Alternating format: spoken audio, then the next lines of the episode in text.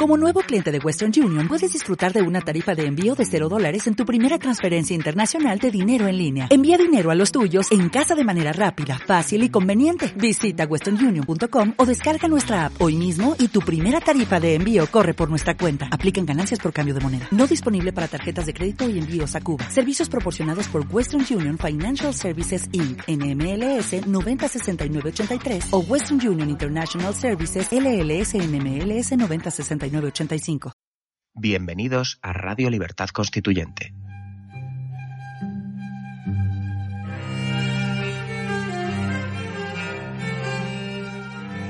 Están escuchando Radio Libertad Constituyente con don Antonio García Trevijano.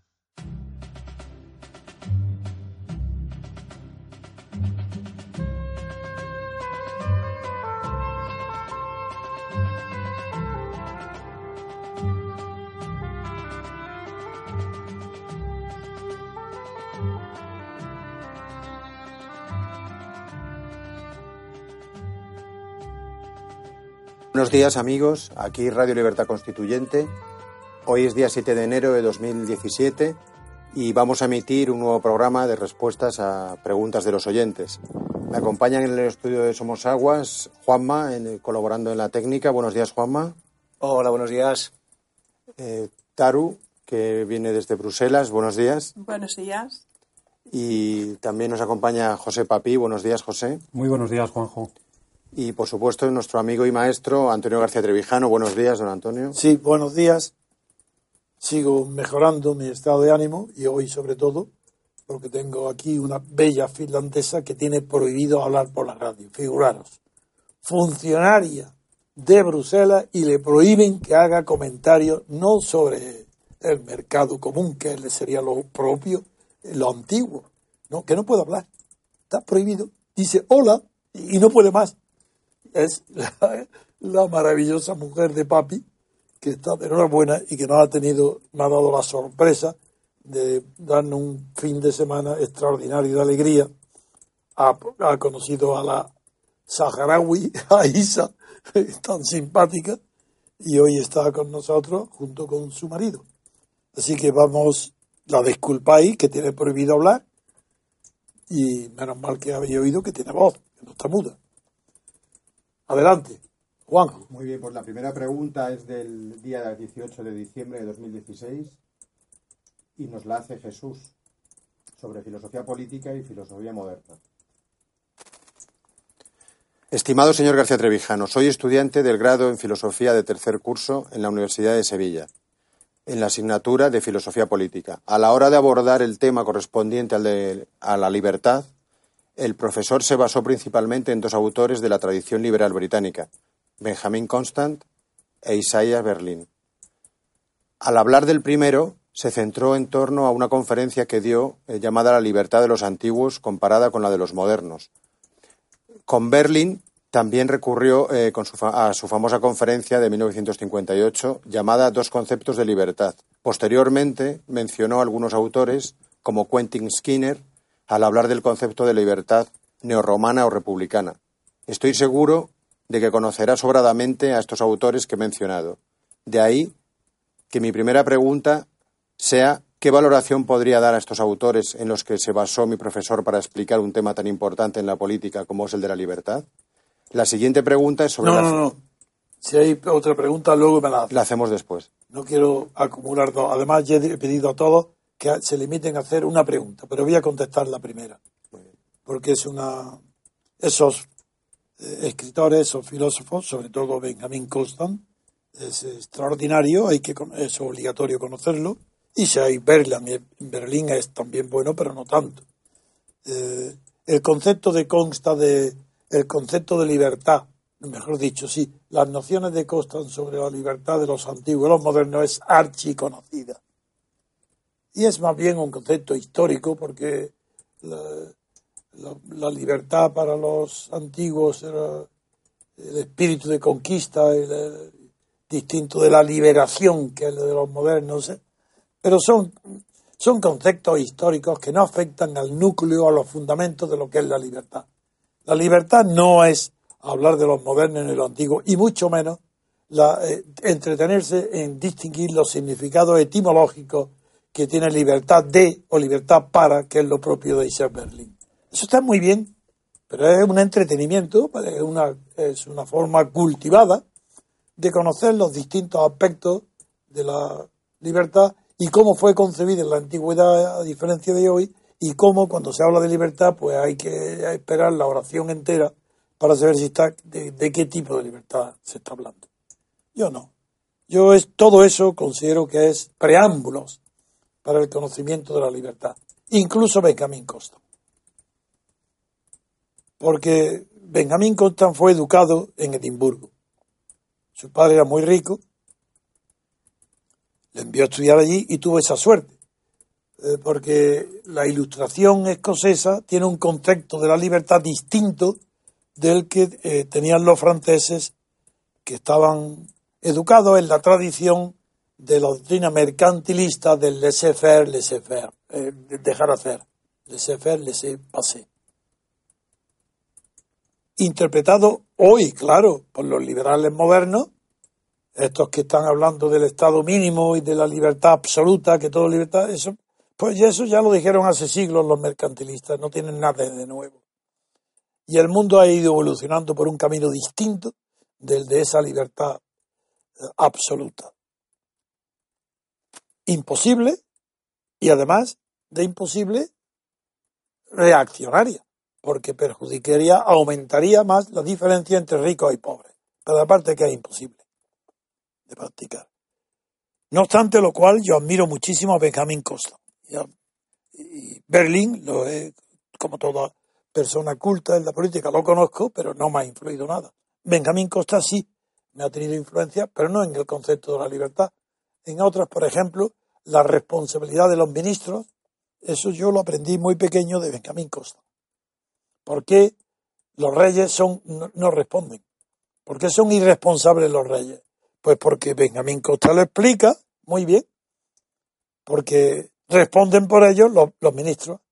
La prueba es que un rey no puede hacer nada que no venga firmado por un ministro. Esa es la tradición. Así son los ministros responsables de lo que el rey ratifica. Por tanto, el responsable es el ministro. Yo con eso me daría por contento de haberle contestado a la pregunta. Pero sería injusto si no añado que todos esos conceptos que está estudiando de la libertad son una maravilla, hay que conocerlo, pero no añaden ni un ápice en el conocimiento de lo que es la libertad, pero nada. Cuando una persona dice soy libre, ¿para qué o de qué? ¿O me he liberado de qué? ¿O un esclavo? Pues se sabe lo que es la libertad. ¿Pero eso acaso es la libertad política? No. Hablar de la libertad política, la palabra política implica un colectivo. La libertad política no la tiene Robinson Crusoe. Ni siquiera cuando llega viernes y lo hace esclavo de él, no, no es libre, no tiene libertad política. La libertad política es una libertad de un colectivo ser importante. Ah, amigo, eso es distinto. ¿Quién explica eso? Nadie. ¿Quién lo ha explicado? Nadie.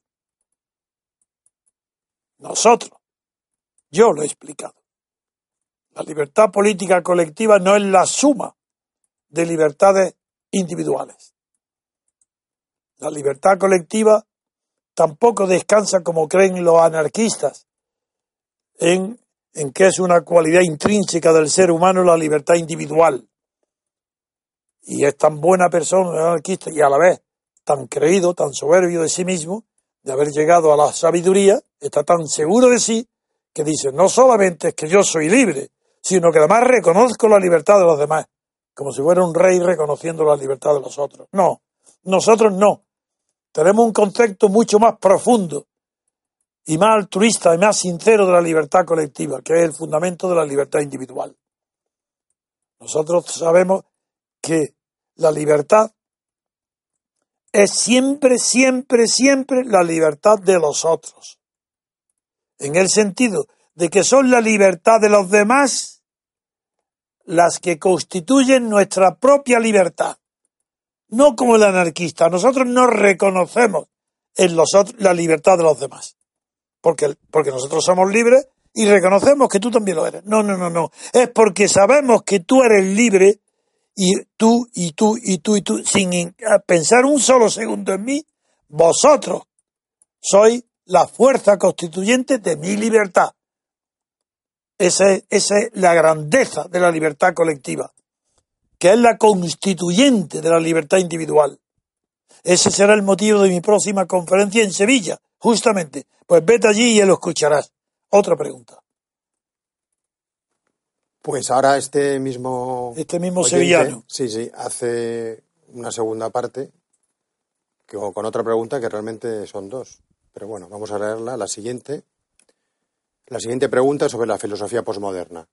¿Conoce a filósofos de esta etapa como Foucault, Deleuze, Lacan, Derrida, Baudrillard, entre otros? Sí, los conozco a todos. Venga, siga. Y si es así, ¿qué piensa usted acerca de la posmodernidad? Eh, primero, el concepto de posmodernidad no fue inventado por los filósofos. Fue una obra de los arquitectos, fue un concepto arquitectónico. De la arquitectura pasó al arte posmoderno. Y de ahí, como hay un defecto de pensamiento y de creación y de originalidad en el mundo moderno, pues se apropian de todo aquello que parece nuevo porque inventan una palabra para designarlo. No existe una filosofía posmoderna porque para que hubiera una filosofía postmoderna tendría que haber una filosofía moderna. ¿Cuál es la filosofía moderna? Es, una convención admitida en todas las escuelas del mundo que la modernidad en filosofía empieza con Descartes. ¿Qué quiere decir? ¿Que después de Descartes es postmoderno? ¿Kant es postmoderno? ¿De qué estáis hablando? ¿Martin Heidegger es postmoderno? ¿Pero qué, sí, que no se sabe lo que dicen? Claro que conozco todos los filósofos que habéis nombrado y son filósofos de segunda fila. Gente importante que ha pensado, que ha meditado sobre asuntos particulares, pero no sobre los asuntos generales de la humanidad. Son gente interesante, respetable, pero no son filósofos ni de posmodernidad ni de sistemas. Michel Foucault es el que más cerca ha estado de, aproximarse a un sistema pero no se ha quedado más que en estudios monográficos, filosóficos, pues sobre las cárceles o sobre el sexo en Grecia, etc. Y Derrida, la teoría de la deconstrucción es un concepto etimológico. En vez de decir la desconstrucción, que es lo que se entiende en español, se creen que ese Derrida, que es un argelino, que lo conozco muy bien, diciendo deconstrucción está inventando algo que no existía antes. Y no es verdad.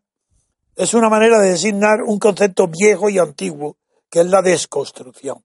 Pero cuando habla de construcción y construcción, este filósofo, Derrida, no tiene en cuenta la teoría de la entropía. Porque la teoría, en cambio, Granchi sí que la tiene. Porque para, para eh, eh, construir y desconstruir entra en juego el concepto de, de, entropía y negantropía, que procede de la física. Entonces, no lo, no, sí, gente que conozco, que la he leído, pero a mí no me han aportado nada. Otra pregunta. Pues la siguiente pregunta es del 18 de diciembre y nos la hace Adrián sobre la belleza. Hola, don Antonio. Me fascinó la respuesta que dio el otro día sobre el erotismo en el arte. En concreto, lo que dijo eh, usted, dijo que usted, por su preparación, sabe distinguir entre lo bello y lo feo. Y sabe decir por qué. ¿Podría decirnos cómo se distingue lo bello de lo que no lo es? Un saludo. No es exactamente la palabra bello y feo la que yo recuerdo haber expresado la diferencia.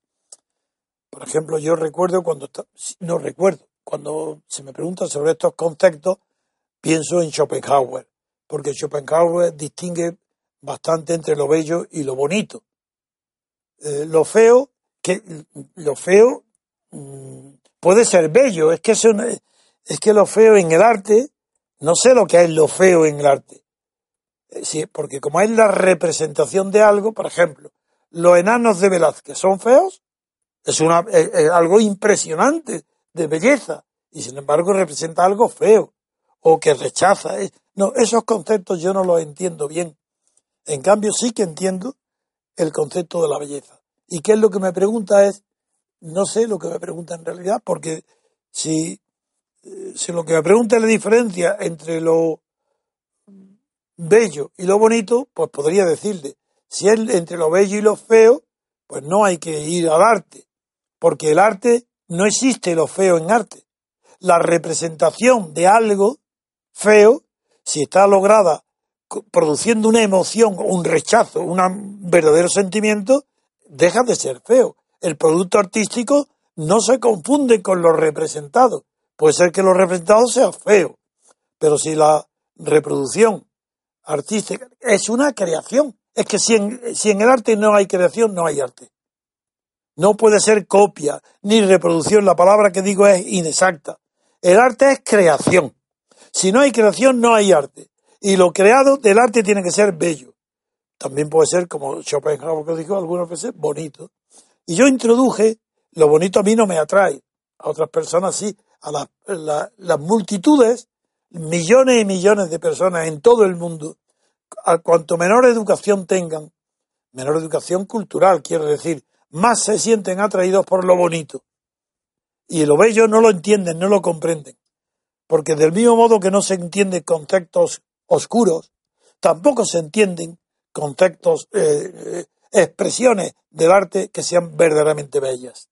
No todo el mundo puede admirar la belleza de los grandes, grandes eh, creadores del arte, escultórico o pictórico, o musical.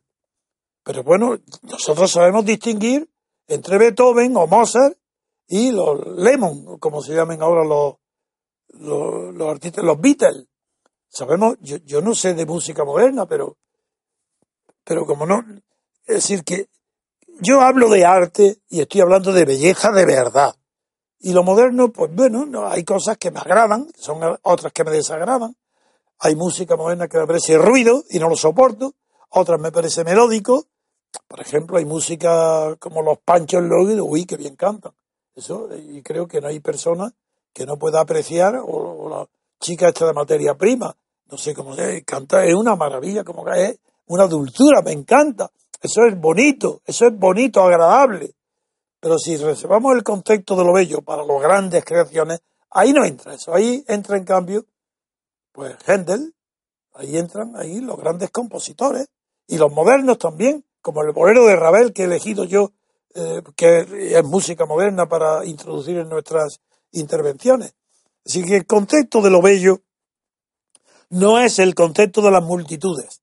Las multitudes no tienen capacidad para percibir lo bello porque están educadas las multitudes en la, en la percepción de lo agradable y desagradable, de lo bonito y de lo feo.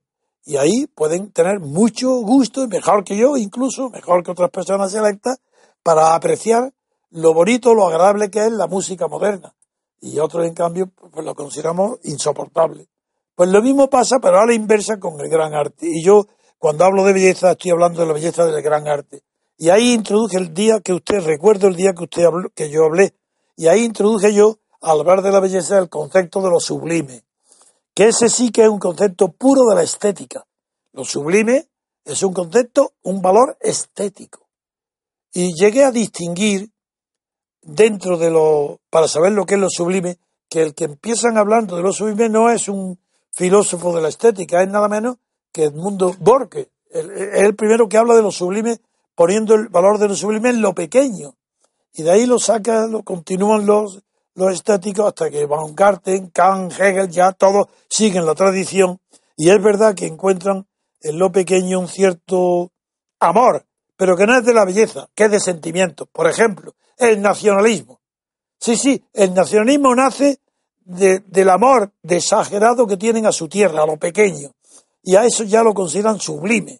Es decir, que bueno, la patria es grande, pero el amor a lo pequeño donde han nacido, eso es sublime.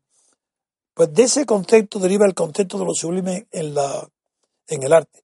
Y pongo como ejemplo, para que se entienda bien, las tormentas de Turner, por ejemplo. Una tormenta de Turner no solamente es bella, sino que pueden ser muchas de ellas sublimes. ¿Y por qué otras tormentas como las del Renacimiento italiana o las de las escuelas venecianas, que hay algunas preciosas, ¿por qué son bellas pero no sublimes? Porque en lo sublime hay algo de amor exagerado, de emoción, de lo inmediato, de lo pequeño. Y en una tormenta de Tarne está tan cerca de ti que tienes, no tienes miedo porque estás sabiendo, sabes que es un cuadro, pero estás tan cerca de la tormenta que algo te inquieta. En cambio, en las tormentas bellas no hay ese peligro porque están pintadas de lejos, porque son rayos culebrinas que no se, no se ven que no afectan, y puede ser bellísimo, pero no sublime. Ese es lo sublime se crea cuando se transmite con la belleza la emoción del peligro o de la atracción fatal, del amor, del deseo, de, de una adoración a la divinidad. Un espíritu religioso puede encontrar sublime figuras iconográficas de, de, la Virgen, de Cristo, que una persona no religiosa no lo puede ni comprender. Y en cambio, los sentimientos místicos también pueden tener unas expresiones sublimes en el arte. Otra pregunta. Pues la, siguiente pregunta nos la hace Pepe Muñoz el día 19 de diciembre. Bueno, nos da un pequeño mensaje primero. Saludos amigos. Antes de nada, queridos repúblicos, quiero expresar mi alegría por haber participado en la primera asamblea de nuestro movimiento y manifestar que me siento un verdadero privilegiado, por lo que supone ser testigo del acto en el que nos constituimos oficialmente. Pienso que es difícil ser conscientes de hasta qué punto hemos marcado el inicio del cambio de paradigma. ¿Acaso no tardemos en comprobarlo? Mi pregunta es sobre las elecciones en Estados Unidos y la formulo como sigue. En función de la teoría de la representación, tantas veces tratada y, desentrañada eh, en estos magníficos programas, vemos que en Estados Unidos es posible que gane la presidencia el candidato que ha obtenido inferior número de votos populares. De hecho, parece que esto ha sucedido y no en pocas ocasiones. ¿Supone esta circunstancia una anomalía grave del sistema? ¿Constituye en sí alguna paradoja digna de estudio? Tengo plena confianza en que la respuesta pondrá luz sobre mis dudas. Deseo también manifestar otro asunto que no pregunta para que se corrija si, es, si se considera oportuno. Eh, una forma para mí errónea de nombrar al MCRC cuando coloquialmente se dice el movimiento, incluso nuestro movimiento.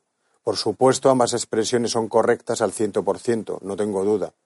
Pero la similitud con aquel movimiento nos obliga a ser exigentes y debemos evitar ponérselo fácil a nuestros enemigos, que estarían encantados de aprovechar la mínima oportunidad de encontrar similitudes, aunque solo semánticas, con lo que ellos sí las tienen. Y siempre están intentando diferenciarse. No quiero despedirme sin manifestar mi profunda admiración y el trabajo infatigable de don Antonio y su brillante pensamiento. Salud, maestro. Bien, eh, tiene dos preguntas. Primero voy a contestar lo de Estados Unidos. Yo, eh, como está con nosotros papi, le he dicho que puede, cuando él quiera conveniente, o le, guste, puede participar en la contestación. Es verdad que él me dice que son, son preguntas que se me hacen a mí directamente y no le parece demasiado eh, oportuno que él intervenga. Sin embargo, yo mismo me daré cuenta cuando puede hacer una pregunta que él puede responder con tanta precisión o más que yo. Entonces yo mismo se lo diré.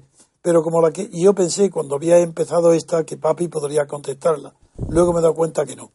Porque la primera pregunta, la de Estados Unidos, es una razón histórica, la que, dado que era un continente vastísimo como hoy, pero solamente 6 millones de habitantes, el sistema electoral era prácticamente dificilísimo de, practicar y tenían que recorrer vastas extensiones, por, bueno, a caballo y en trenes, ni había todavía trenes. Y se inventó el sistema de compromisarios porque no había otro. Entonces es un sistema anacrónico donde se produce el contrasentido de que a veces, a veces, por razones particulares, puede el número de compromisarios eh, puede decidir por mayoría la elección de un presidente que tenga menos votos populares, menos votos no de los compromisarios, sino de los electores. Esas son razones históricas y desde luego es un defecto. Para mí es un defecto que no puede repetirse en ninguna parte del mundo, porque hoy es inconcebible que en ningún país del mundo no tenga ya hoy suficientes comunicaciones y transportes y facilidades para que no se necesite nombrar compromisarios. Así que esa es la primera pregunta. La segunda pregunta, si tú la quieres responder, papi, ¿recuerdas cuál era la segunda? ¿La segunda? ¿Cuál era la segunda? Era sobre el nombre del movimiento. El nombre del movimiento. Sí, sobre el movimiento, si quieres, porque eso puede preguntar cualquiera. En primer lugar, yo soy esclavo de la precisión. No somos un partido. Y segundo, si no, no somos un partido, tampoco somos una unión. Porque todo lo que significa partido, unión, coalición, implica algo ya predeterminado. En cambio, un movimiento es algo indeterminado, un movimiento, se mueve algo hacia dónde. Que existen en el mundo tantos movimientos que no tienen relación ninguna con la falange ni con Franco, que se llaman movimientos. ¿Por qué vamos a tener nosotros el complejo de que de, uno complejo no, de tener tanta tanta precaución que no utilicemos palabras que son las correctas por el simple hecho de que antes en el tiempo han designado algo que es enemigo nuestro o adversario o que representa lo que nosotros no representamos. No tengamos miedo. Eh, el idioma español es riquísimo y la palabra movimiento me pareció la más oportuna. Ya está acreditada, ha pasado mucho tiempo, son muchos miles de personas, eh, centenares de miles que lo conocen ya. Entonces es muy difícil cambiarlo, de verdad. ¿Y qué se podría decir en lugar de movimiento? Pues todas las palabras, asociación, por ejemplo. Pues la asociación es también dentro de la palabra asociación está la palabra individuo, porque se asocian individuos. No indica, la asociación no indica algo colectivo. Mientras que nosotros estamos buscando, procurando y luchando para conquistar de golpe la libertad colectiva. ¿Quién esa libertad colectiva la puede, se puede ganar en una guerra, como fue en Estados Unidos? Una guerra civil podía haberse conquistado la libertad colectiva, pero ni un partido lo podrá hacer porque la palabra partido excluye que la libertad sea colectiva, porque persigue fines partidistas de un partido. Es imposible, es una perversión. Y las palabras asociación o sociedad lo mismo, implican individuos.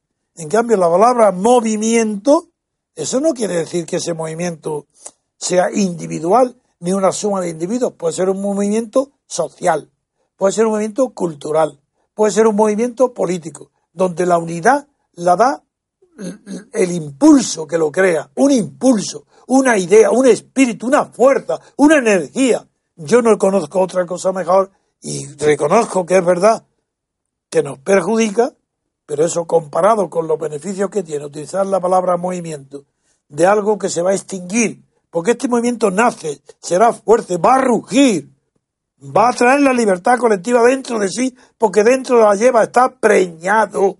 La libertad política la va a soltar y se va a extinguir. Porque lo que él lleva, lo que de verdad crea, al soltarlo, al hacerlo libre y que todo el mundo participe de él, cuando triunfe se extinguirá. No, es como una ola. Podría haber dicho ola, ola qué? ¿Una ola? Pues es como una ola que, que que igual que los movimientos de la naturaleza, un movimiento sísmico, pues lo es, pero de personas, humanos. Es un movimiento de verdad, donde hay una mezcla de todo, de la verdad, de la naturaleza, de los miedos, es un movimiento. Telúrico, porque es muy profundo, viene de lo más profundo del alma, que sabe que no quiere esclavitud, y eso todo el mundo sabe lo que es pero que no quiere servidumbre voluntaria y eso casi nadie sabe lo que es. Y este movimiento sí lo sabe. Está impulsado por su rechazo de lo que es la servidumbre voluntaria. Otra pregunta. Pues la siguiente pregunta es de, de Solange, del 19 de diciembre. Estimado maestro, quiero agradecerle la honradez y la nobleza que pone en esta sección de su programa y que es imagen de su vida y de su obra. Dicho esto, quisiera volver sobre, las dos, sobre dos respuestas que, aunque me llenaron de satisfacción por la sabiduría que emana de su inteligencia, no se ajustan a lo que le pregunté. La primera fue eh, mi pregunta sobre el lenguaje de la psicología. Pensé que era oportuna por el interés que usted siempre demuestra por Freud. Eh, este judío de Viena, aficionado a la cocaína, inventor del psicoanálisis, entre otras muchas cosas. Y por otro lado, el interés de usted por el lenguaje. Pensé que la respuesta sería interesante por reunir ambos temas. Usted se desvió un poco y nos deleitó con sus florilegios. Excúseme que me apropie de un término con el que titula otro de sus secciones y un poco barroco para mi gusto, pero que confío en que les agrade con sus florilegios sobre la psicología del lenguaje fue, como le digo, muy interesante. Otra cuestión que le presenté otro día y por la que me tengo que excusar de nuevo es la referida a las parcas, que los griegos llamaron moiras y nornas los germanos, y que se refieren, como todos conocemos, al destino. Usted me respondió sobre la muerte y lamenté haberle causado quizá dolor, no era mi intención. Porque yo no me refería a eso. De hecho, existen figuras mitológicas distintas para cada una de esas situaciones y de hecho el lenguaje mismo hace una distinción paradigmática, por ejemplo, con ese proverbio de que hay destinos peores que la muerte. En este caso, yo pensaba en su propia vida, llena de casualidades, pero que parecieran dirigidas por una mano invisible. En fin, tampoco interesa ya mucho, solo presentarle mis excusas. Mi pregunta de hoy se refiere de nuevo al lenguaje. He venido observando que usted para referirse a sentir pesar lo expresa diciendo sentir pena, pero yo encuentro que resulta más ajustado a nuestro idioma lo primero. Por ejemplo, decimos fue penoso cuando sentimos vergüenza por una situación. No decimos fue pesaroso. Esto nos indica que pena tiene más relación con vergüenza que con pesar. Así, sentir pena sería más ajustado a sentir vergüenza y sentir pesar a sentir tristeza o dolor espiritual. Usted ha estudiado griego y latín y quizás conozca el origen de esta contaminación y de dónde procede. A mí, y es una especulación, me parece que viene de la forma de expresarse de los andaluces, que identifican una cosa con otra, aunque no lo sé. Espero que excuse mi ignorancia. Yo no he estudiado ni griego ni latín, no tuve tiempo porque desde muy niño tuve que ganarme la vida o le parezca eh, a usted algo petulante por avanzar una opinión casi sin ningún fundamento. Por cierto, también he observado que usted utiliza con bastante frecuencia la palabra pedante para referirse a alguien que habla de lo que no entiende dándoselas de experto y para lo que y para la que yo estoy eh, más habituado a escuchar, la de petulante, y pedante para el que usa un lenguaje demasiado ostentoso del que ignora hasta el significado o incluso exageradamente florido y que desde luego no se ajusta a la situación ni a las personas que participan. ¿Puede hacernos una distinción entre una y otra? Un saludo para todos los repúblicos. Sí, sí, puedo. Y además lo que puedo es descubrirme, porque usted conoce muy bien el lenguaje. Yo soy andaluz, pero usted parece suramericano, porque le da una versión correcta a las palabras, pero me da la impresión de que su que usted vive en un país latinoamericano de habla española, pero es muy culto y utiliza muy bien las palabras. Voy a empezar por la última. Tiene usted razón. Yo me equivoco porque no soy pedante.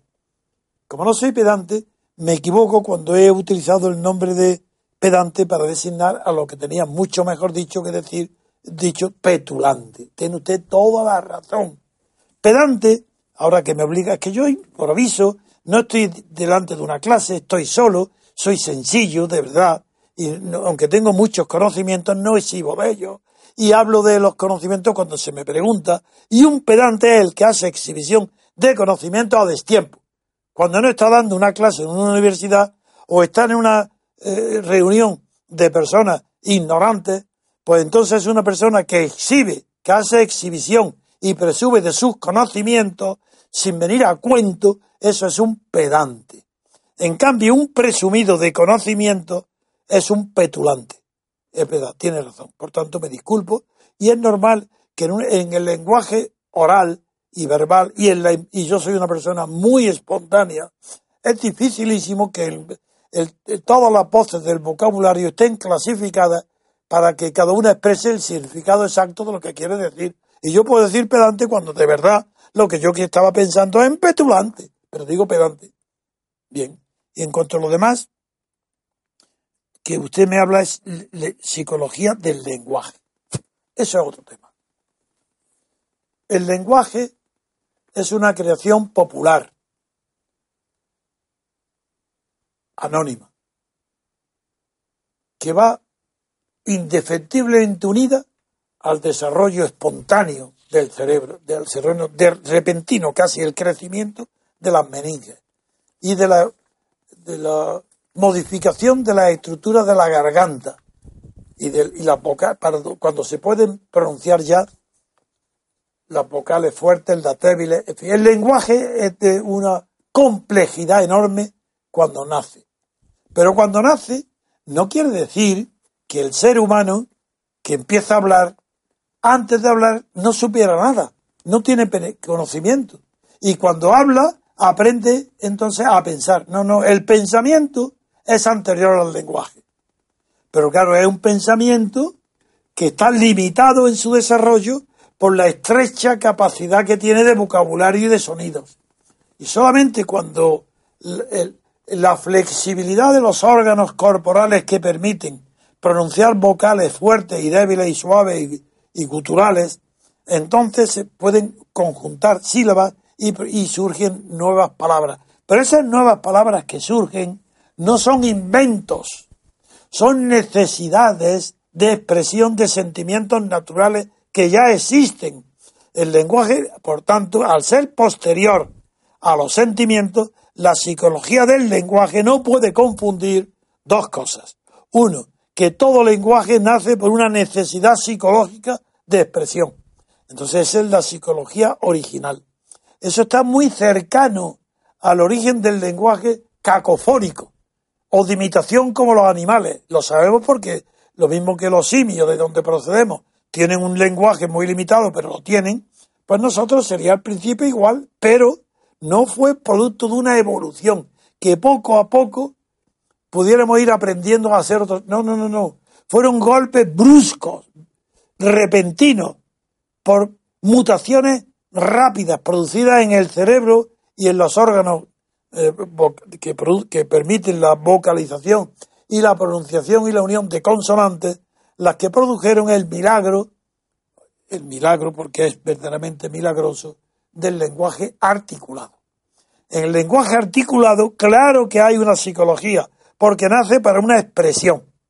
Pero a diferencia de lo que se cree, yo tengo una, yo tengo una hipótesis, me gusta pensar en una hipótesis distinta de lo que comúnmente se cree. Se cree normalmente que el lenguaje nace por una necesidad de información de unos a otros, pues de peligros que acechan o de alimentos que se encuentran y se comunican. Pero hoy el descubrimiento del lenguaje de los animales, por ejemplo el de la abeja, ha destruido esta tesis. La abeja una abeja, pues a 300 a medio kilómetro de distancia de su, de su panal, pues descubre que hay un néctar maravilloso y retorna al panal y allí haciendo vuelos verticales y horizontales a la derecha y a la izquierda, le comunica a su pandilla, a su colonia, dónde está el néctar y le dice exactamente dónde está. Luego, por necesidad de información no es. Nosotros hemos tenido el lenguaje, no por, digo, no por evolución, no es porque tuviéramos un órgano, no, es que, que haya, no es porque el órgano haya creado una función. No, no, no, no. Es que una mutación, mejor dicho, no es que la función del lenguaje haya terminado por aprenderse, sino que una mutación genética introdujo la posibilidad de articular sonidos. Entonces ese lenguaje nace cuando la persona que habla, que puede hablar, tiene sentimientos anteriores. Entonces, ¿a qué psicología del lenguaje se quiere que yo le hable? De la psicología previa a la existencia del lenguaje y que condicionó el nacimiento del lenguaje, ¿cómo? Que lo condicionó gramaticalmente la construcción para ser entendido o el sonido, la fonética. ¿De qué está hablando? Es que esto que tú me preguntas es dificilísimo. Y eso requiere unos conocimientos, desde luego, que yo incluso no tengo, porque la parte primitiva hay otros que la conocen mejor que yo. Pero sí que le digo que la psicología del lenguaje tengo una teoría. Y es que como el lenguaje no, creo que no procede de la, el lenguaje humano, como no procede de una necesidad previa de información, porque eso la podían tener sin el lenguaje articulado, creo que proviene de la necesidad de transmitirse sentimientos distintos de los puramente gregarios, es decir, de los individuales. ¿Qué quiero decir con esto? Pues quiero decir que sea, aunque sea crudo, tengo que decirlo porque es lo que creo. Hubo un momento en la evolución del género humano en que se podía poner en peligro la reproducción humana desde que el hombre deja los árboles, tiene que buscar la comida andando y se transforma su cuerpo, el de de la mujer. Se hacen los glúteos más fuertes, claro, un hombre que camina. Desde ese momento se pone en peligro la reproducción. Y no voy a entrar en detalles. Pero sí que para asegurar la reproducción se está forzada, sobre todo la mujer, la fémina, está forzada a hacerse entender en los sentimientos por un hombre que pueda, aunque sea durante una semana, porque la mujer era tan fuerte en aquellas épocas primitivas que podía casi parir eh, y, seguir trabajando, cazando o recolectando. Pero bueno, necesita contar con que un hombre le dé comida aunque sea una semana. Eh, para eso, eso requiere transmitir que palabras de ninguna manera. Esa información se podía transmitir. No, no, requiere comunicación de sentimientos. Sí, sí, si queréis los cursos, llamarle amor. Requiere comunicación de sentimientos. Entonces yo creo que el lenguaje articulado se desarrolla con una diferencia grande con el de los animales por la necesidad que tiene de transmitir sutileza en los sentimientos. Todo el mundo sabe lo que es reproducción, pero no, no, no todo el mundo sabe transmitir los sentimientos de deseo de vivir juntos, de protección mutua, o de dar uno. Esos sentimientos para mí son los productores de la psicología del lenguaje postmoderno. Y esos sentimientos quien los enseña, porque está más obligada que el hombre es la mujer. Yo creo que el lenguaje moderno, tal como conocemos, es un, una creación donde la aportación de la mujer ha sido más decisiva que la del hombre. Eh, estoy hablando del amor, naturalmente. Y eso explicaría muchas de las emociones que produce el lenguaje en el amor. Porque nos recordaría tiempos primitivos. Y yo creo que es un agradecimiento que, que, que al menos yo lo siento, hacia que la humanidad ha prosperado tanto gracias al amor. Y ahí creo que ha sido fundamental en la psicología del lenguaje la aportación, la necesidad de expresar sentimientos inefables antes del lenguaje. Y el lenguaje lo hace ya fables, que se pueden expresar. No puedo porque tardaría un mes, un año y no pararía de hablar de este tema. Pero ya con lo que he dicho me basta. Don Antonio, le hacía también Solans una pregunta, le pedía qué opinaba usted sobre la precisión entre decir sentir pena o sentir pesar. Bueno, yo creo que eso sí que... Dice Solans que a él le gusta más el, decir sentir pesar. Porque es como lo dicen en América. Yo, eh, por eso yo pensé que él era americano, era suramericano. Pero yo creo... Eh, yo creo que la dos se puede decir en español es equivalente. Sentir pena y sentir pesar es tan correcto gramatical como etimológicamente es correcto. Sentir pena, claro, un sentimiento de pena completamente. Sentir pesar. Bueno, hay una cosa, hay el, el sentimiento de pesar lleva implícita una idea que no está en el de pena, que es de culpabilidad. Pesar, sentir pesar es algo en el que algo está involucrado. En la pena no. Estar pesaroso implica algo, aunque sea muy poca proporción, de haberte equivocado. En la pena no. Es más bien sentir pena, eres una víctima. Víctima, por ejemplo, yo ahora mismo, ¿cómo voy a tener pesar por la muerte de mi mujer? No lo tengo. Pena toda. Por tanto, yo no, no participo del, por otra parte, amigo Solange y culto. Y me encantan sus preguntas, pero no me haga tantas de, de golpe. Hágame una a una. Pues la siguiente pregunta eh, nos la hace Manuel Ángel Álvarez y es del día 19 de diciembre también. Buenos días. Me gustaría preguntarle qué opina de la actual despoblación de la mayor parte de las zonas rurales de España y si considera de importancia iniciar en el futuro un tipo de política que garantice una continuidad generacional en estas zonas. Si lo considera factible y de interés. Mis mejores deseos de salud y bienestar. Bien, es un... La pregunta, como se refiere al deseo, ¿cómo no voy a desear que las personas que aquí, otra vez, relacionado con el amor, está no solo eh, la, pareja, sino la familia y el paisaje. Si es que esto es grande. En la psicología del lenguaje también interviene, que no es lo mismo el, lenguaje del desierto que el lenguaje de un bargel ni el lenguaje de Finlandia, por, por, estar aquí una finlandesa oyéndome, pues no es la misma psicología del lenguaje en Finlandia que en, que en el Sahara. Es decir, que eh, el amor también está presente en toda la propia evolución del lenguaje. Y dentro del amor, el amor al sitio donde, donde está habituado, donde han nacido.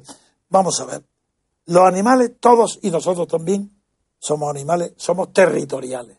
¿Qué quiere decir eso? Que hay un amor instintivo por el territorio. Otra cosa es que la evolución de la humanidad nos permita que una finlandesa esté feliz viviendo en, en, Bruselas o aquí en Madrid. Claro que yo creo que estaba feliz porque está viviendo con su marido, que estaría más feliz si estuviera viviendo con su marido en Finlandia. Pero bueno, esas son opiniones personales que no tiene por qué compartirlas nadie.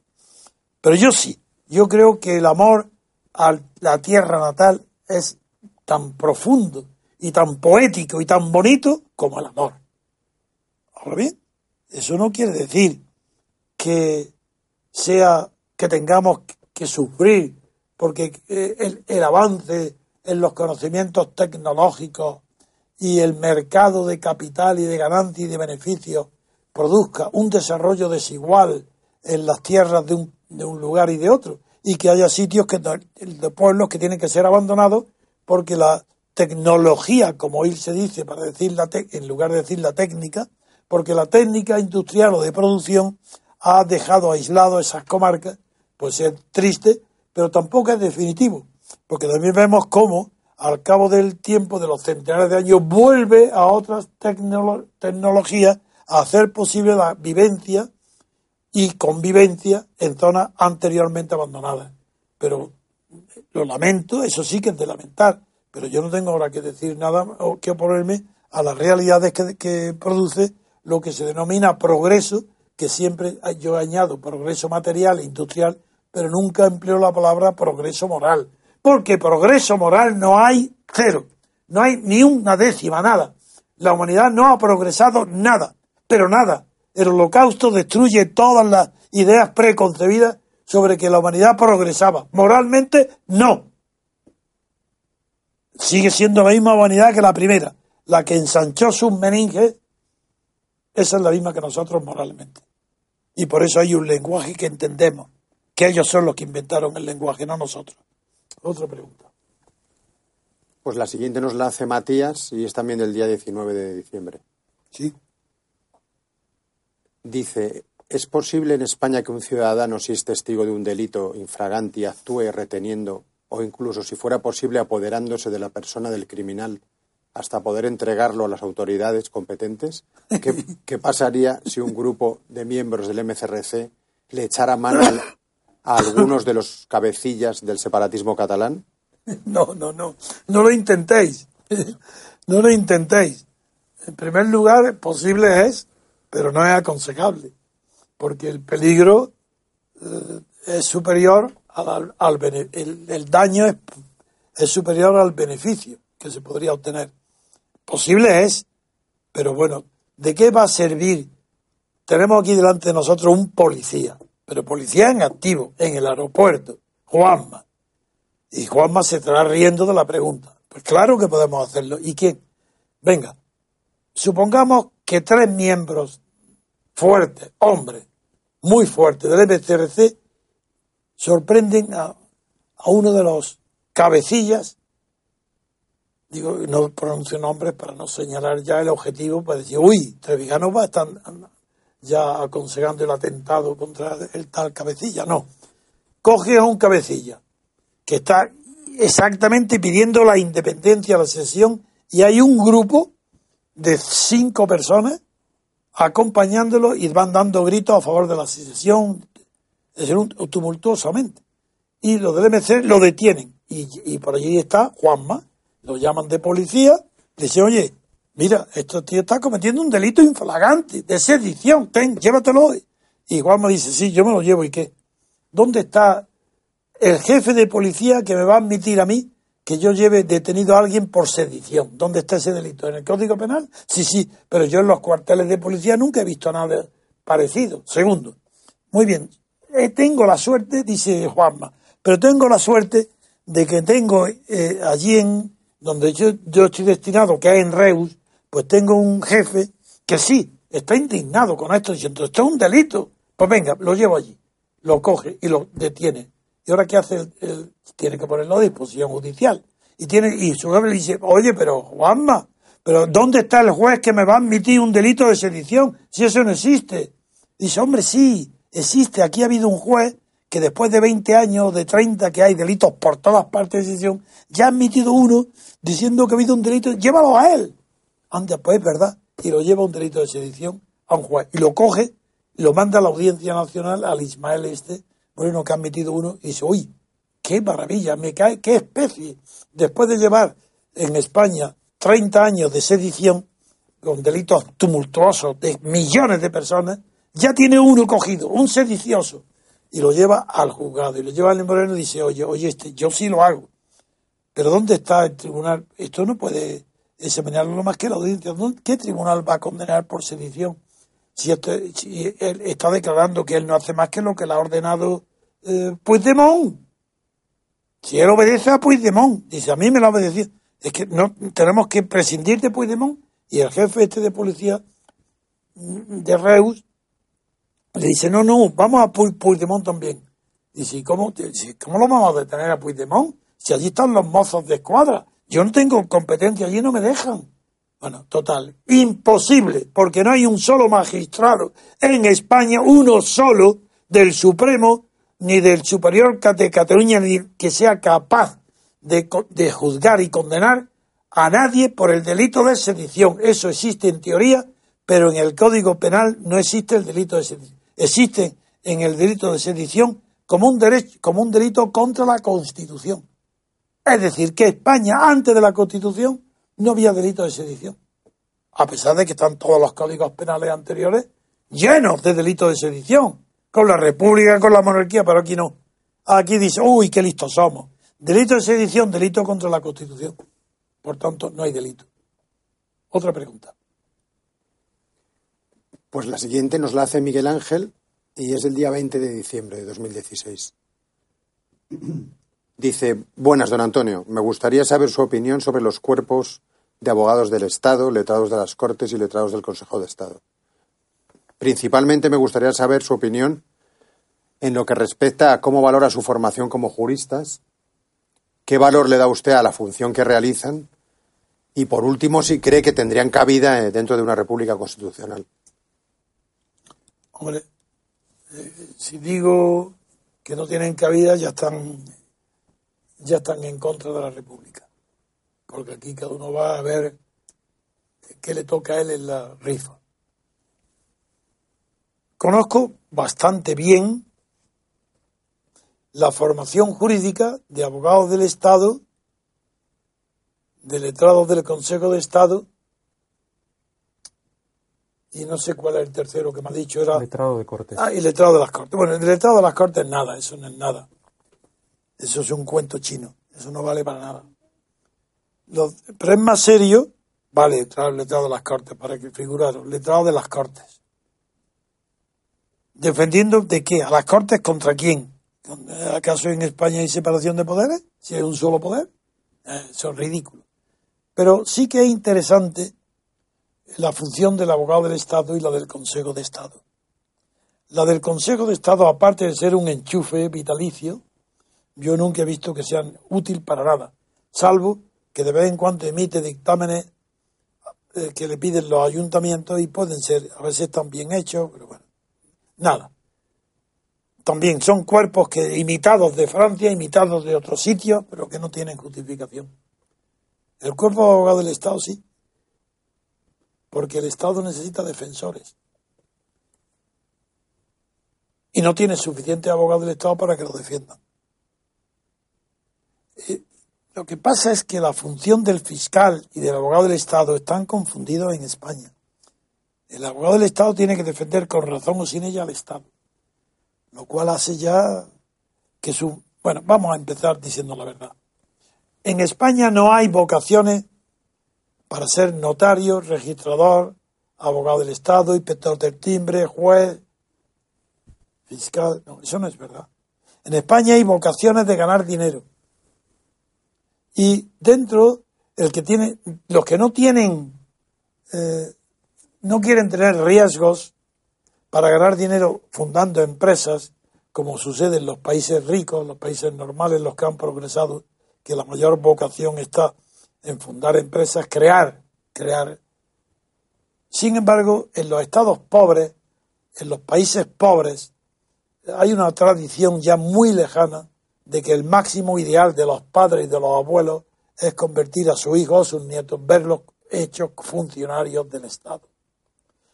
Al principio se nota la, cuando le gritaban las multitudes a Natalio Rivas, Natalio, colócanos a todos, estaba refiriéndose a los puestos de correo, telégrafos, eh, todos los puestos serenos, barrenderos del ayuntamiento, colócanos a todos. Eso es.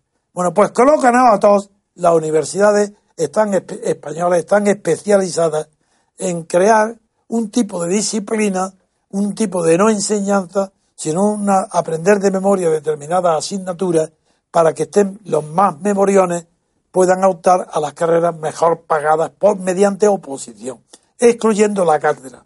La cátedra es la vocación de los propios catedráticos y profesores, hijos y parientes y familiares de un catedrático para perpetuar la casta de catedráticos y escribir para ellos, pero abandonando toda idea de investigación ni de interés por la verdad. Por eso en la Universidad Española no está, no hay una sola entre las 200 primeras del mundo. Pero luego esos catedráticos, que no sirven nada más que para eh, transmitirse entre uno a otro esa cátedra y escribir para ellos, porque un catedrático escriba un libro que, venda más de mil ejemplares, eso es imposible, porque se escriben para ellos, es para, para tener méritos bibliográficos. ¿Cuánto has publicado tú? Tú, yo he publicado 50, yo 55. Pero, pero ese, esa es la mentalidad del profesor y catedrático español. Pero lo que enseñan a los alumnos, entonces, como son muy malos como catedráticos, no son investigadores, no tienen vocación por la materia específica que enseñan, sino que es una colocación del Estado, pues enseñan igual, preparan a funcionarios futuros. Entonces premian y, ah, favorecen a aquellos eh, que estudian más, los que tienen más codos, los que tienen más memoria, los memoriones. Y entonces dentro de la evolución de la sociedad hay épocas como el franquismo donde la ambición de todos los padres era que sus hijos fueran notarios porque era donde más dinero se ganaba. Ese es mi caso. Mi padre no concebía de mí, como creía que tenía muchas posibilidades eh, cerebrales, pues notario de Madrid, luego registrador, porque era muy parecido, luego pues abogado del Estado. Y había una jerarquía donde todos los opositores sabíamos de memoria que por el orden de la asignatura sabíamos a dónde iban los mejores estudiantes. Y los mejores estudiantes eran notario, registrador, abogado del Estado, inspector del timbre, juez, fiscal, etcétera. Eh, había una orden y sigue siéndolo. Por tanto, esa, eh, eh, esa es la, la, pregunta que me hace Miguel Ángel, es muy casi imposible de contestar. Donde no hay vocación por la investigación de la verdad y por tanto vocación por la enseñanza de la verdad, no hay posibilidad ninguna de progreso. Ni la enseñanza de, las profesiones están justificadas. Nada más que por el dinero que ganan. Tanto, ¿está bien? Por el dinero que ganan, sí. La función social que cumplen. Yo creo que en España el, registro de la propiedad está justificado que tenga una preparación el registrador buena, porque es una especie de juez territorial, como Alemania y como Australia. No es que eh, no es que la inscripción en el registro de una propiedad sea constitutiva de la propiedad. Puede haber como pero en España no es, no es obligatorio que en el registro de la propiedad conste todos los bienes inmuebles, no es obligatorio, como en Alemania. En Alemania y en Australia sí. Si no está inscrito es como si no tuvieras propiedad. Pero en España no. los notarios no es necesario que tengan la formación que tenían ni tienen.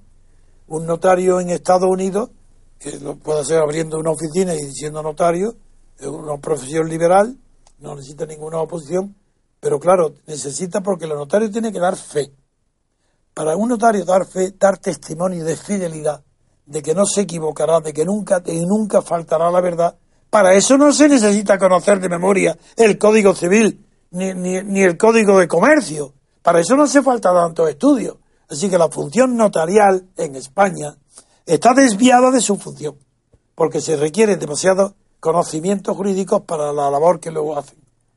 Entonces, podían también exigir, y deberán de exigirlo para seleccionar en las épocas de pobreza, que se presenten 3.000, 4.000 o 5.000 eh, aspirantes a notario para que 12 plazas, pues yo creo que el próximo programa debe exigir también el conocimiento del japonés o del ruso, para añadirle, para seleccionar a los mejores notarios, es decir, a los que mejores den fe, es que estudien japonés y ruso.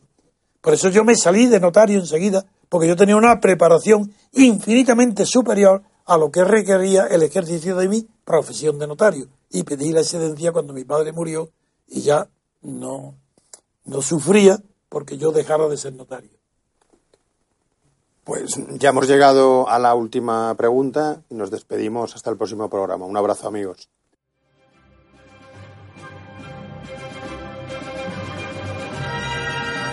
Gracias por haber escuchado Radio Libertad Constituyente.